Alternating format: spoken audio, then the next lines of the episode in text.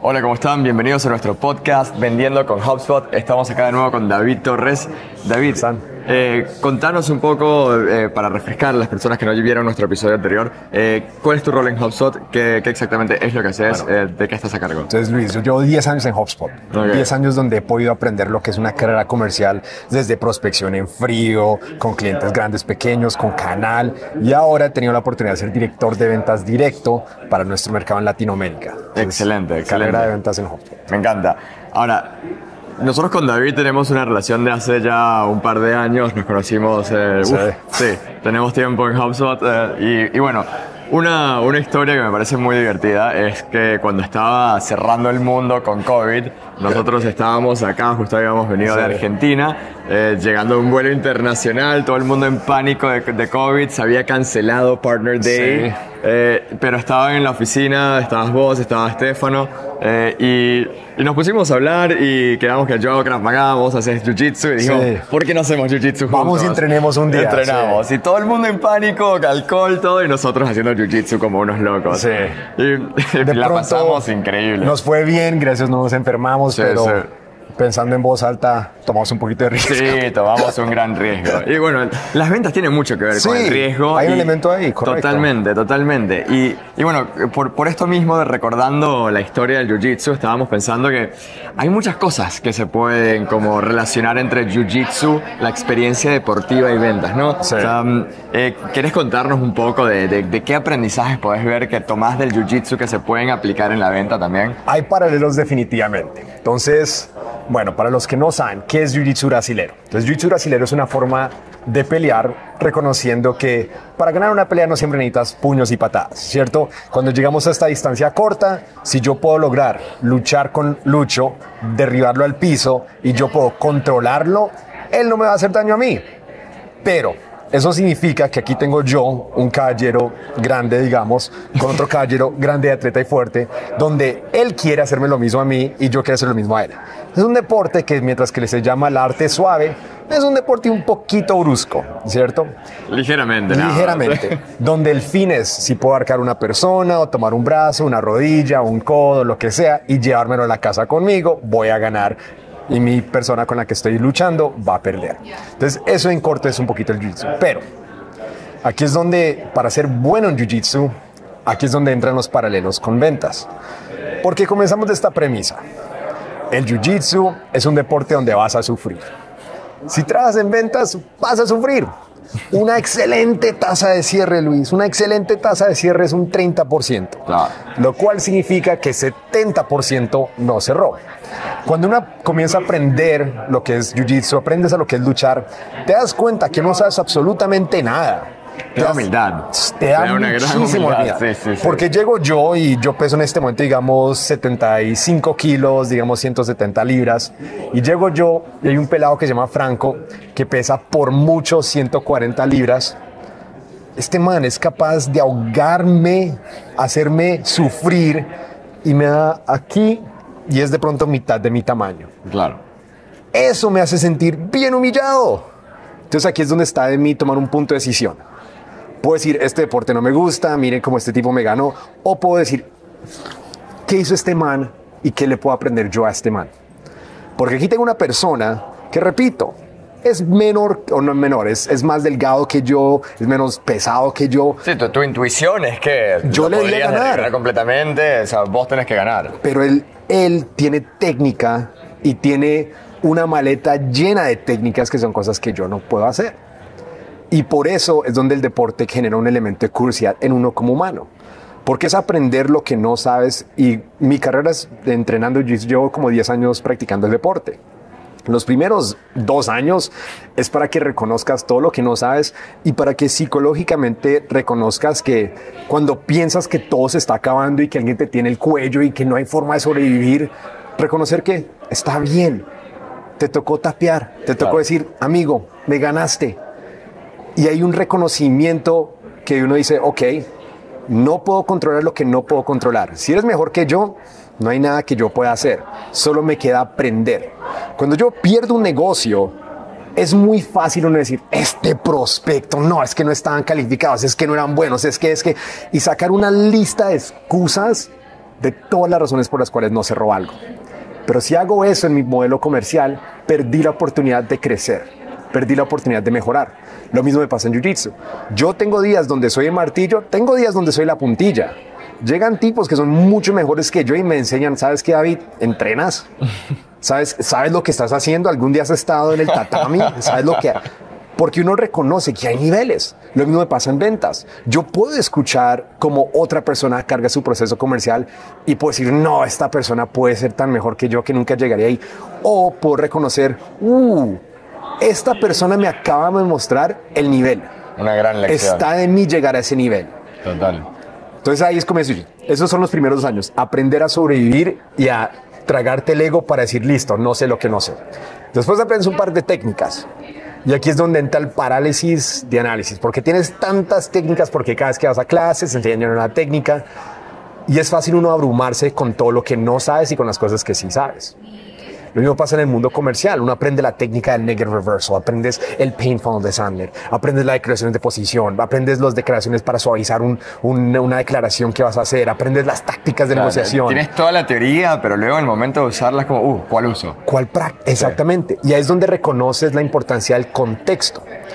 Hay algo en Jiu-Jitsu que se llama de pronto eh, la media guardia. Yo de pronto tengo una excelente media guardia, pero si tu media guardia es mejor que mi media guardia, tengo que ponerme creativo. Tengo que reconocer en qué contexto estoy, porque no todo lo que voy a hacer va a aplicar. Lo mismo pasa en ventas. No todos los features que conozco, las funciones van a aplicar. Entonces no se trata de que yo le muestre a la persona, mira todo lo que yo sé, Luis, mira todo lo que sé de producto. Cuando estoy en Jiu-Jitsu, me digo, no, no, espere, espere. Tú no me puedes ganar porque déjame te cuento que yo, no, eso no sucede. Estamos en una pelea donde el que va a ganar es quien puede contextualizar su conocimiento en el momento adecuado cuando la ventana de tiempo se abre. Lo mismo pasa en ventas. No se trata de saberlo todo. Se trata de escuchar y reconocer cuál es el ambiente en el que me muevo. Y eso es lo que típicamente aprendes en Jiu-Jitsu, año 2 a año 4. Ya año 5 para adelante, ya es ok. Ahora, ¿cómo me desempeño? Porque ahora ya tengo técnicas, tengo mi jugada y ahora se trata de reconocer qué es lo que no sé, pero ya estamos haciendo cambios iterativos. Lo mismo debería aplicar en ventas. Es muy posible que yo he tenido en 10 años en ventas digamos por poco, unas 20 mil llamadas de descubrimiento.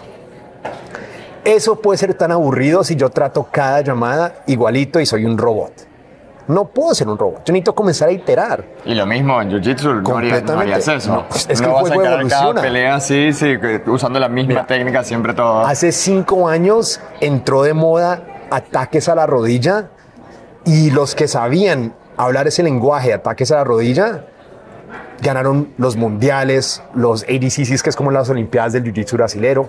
eh, y era porque tenían un contexto adicional porque nunca pararon de aprender. También sabían atacar la espalda, sabían tocar el, cu- el cuello, sabían los, todo eso lo sabían hacer, pero tenían esto adicional. Y es lo que pasa cuando nunca pierdes las ganas de querer aprender. Yo sé que la manera que yo puedo correr una llamada de descubrimiento, sé que va a ser buena, pero tengo que mantenerme iterando. Tengo que pensar, ok, esta pregunta siempre la hago A, B, C. ¿Qué estás sintiendo CBA? Intentémoslo, veamos qué puede suceder. Hmm, tengo una persona que está siendo un poquito arrogante conmigo. ¿Qué tal si hago un match de tono y de voz? Si a esa persona le importa, ¿por qué me debería importar a mí? Y veamos qué sucede. Es tener, es reconocer que tu juego A es bueno, pero si quieres crecer, necesitas salirte fuera de tu zona de comodidad para poder rellenar y estar al día con lo que está sucediendo en el deporte. Porque si yo soy bueno entrenando jiu-jitsu y soy bueno haciendo lo que hago, ¿para qué me pongo una postura débil? No, apuntémosle con mi juego A para poder ganar siempre. Pero eso no me va a, sobre- no me va a funcionar cuando llega Luis y me dice, uh, yo sé atacar rodillas y tú no. Entonces veamos cómo ahora eso mismo nos pasa en el mundo de ventas. Entonces no es casarte con lo que funcionó ayer, que funcionó hoy, porque no sabes si va a funcionar mañana. Pero si eres curioso, si escuchas, si buscas aprender y buscas recordar, "Mm, ¿cómo me pasó cuando lo intenté de esta manera? ¿Qué tal si lo intento de esta otra? Ya evolucionas. Y ahí es donde en ventas te vuelves un maestro de tu arte. Y en el jiu-jitsu así es como te conviertes en un buen peleador. Porque no el contexto va a ser mirar, el atleta con el que compites no va a ser la misma persona, no va a entrenar igual que entrenas tú, necesitas ser curioso, necesitas entender qué pasa si intento cosas diferentes. Y es donde estamos hablando de la maestría sobre el Jiu-Jitsu. Entonces, para mí hay un montón de paralelos. Repito, es un deporte brusco, es un deporte muy demandante, es un deporte que te fuerza a llegar a casa a veces con el radio apagado, para qué escuchar podcast solo pensando, "Ah, otra vez firmar la puntilla, mire, todo el mundo es mejor que yo, no, ¿cómo me levanto mañana? Pero entre, comienzas, entre más comienzas a hacer paz con el sentido de que no tienes que ser el mejor hoy, con que mejores para mañana, estás en tu rumbo adecuado. Lo mismo pasa en ventas. Hay días donde a veces los prospectos te dan palizas. No funcionó el día como tenías, tu, semana no evolucionó como lo tenías planificado. No puedes dejar que eso te hunda. Necesitas reconocer, ok, de pronto esta semana no fue mi idónea, la próxima semana será diferente. ¿Qué necesito cambiar en mi juego? Y ahí es donde ganas. Les recomiendo a todos practicar Jiu-Jitsu. Por favor, compitamos juntos si algún día quieres. Eh, Me encanta. Pero eso se trata. Bueno. y esos son los, los paralelos que he encontrado. Y, y- y me estabas comentando también que curiosamente en, en las oficinas de, de Bogotá hay una, hay una sede de Jiu-Jitsu. Al justo- ladito, justo al ladito. Es más, en la oficina de Berlín hay un club de jiu-jitsu de Ah, no. Sí. En Dublín hay una, un club de jiu-jitsu para, Ah, los, para los de los dub spotters. Sí. Entonces es algo que mundialmente da algo de apertura. ¿eh? Claro, claro. O sea, no, no todos estamos locos y todos estamos viendo lo mismo.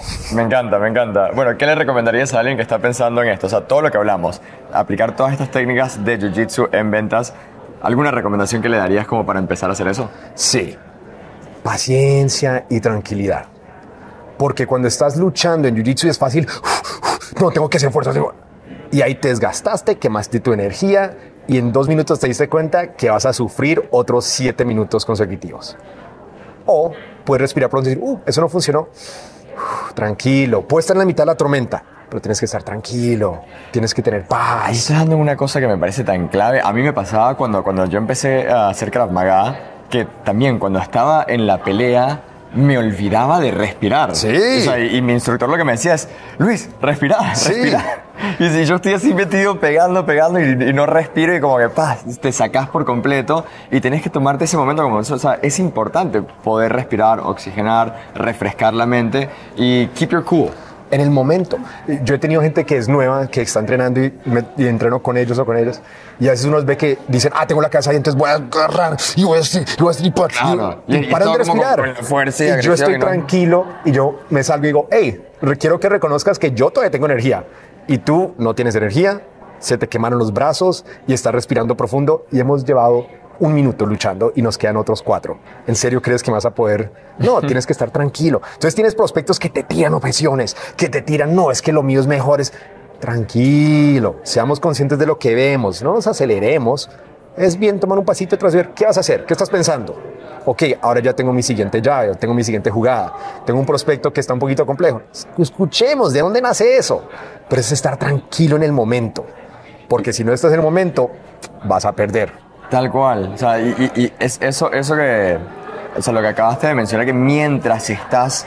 O sea, est- estás en plena llave con alguien, estás en movimiento, estás descifrando y la cabeza sigue maquinando, sigue pensando estrategia. O sea, estás en el momento, pero también estás pensando en cómo te vas a adaptar, qué es lo que vas a hacer en el próximo paso, por dónde puedes llevar las cosas, ¿no?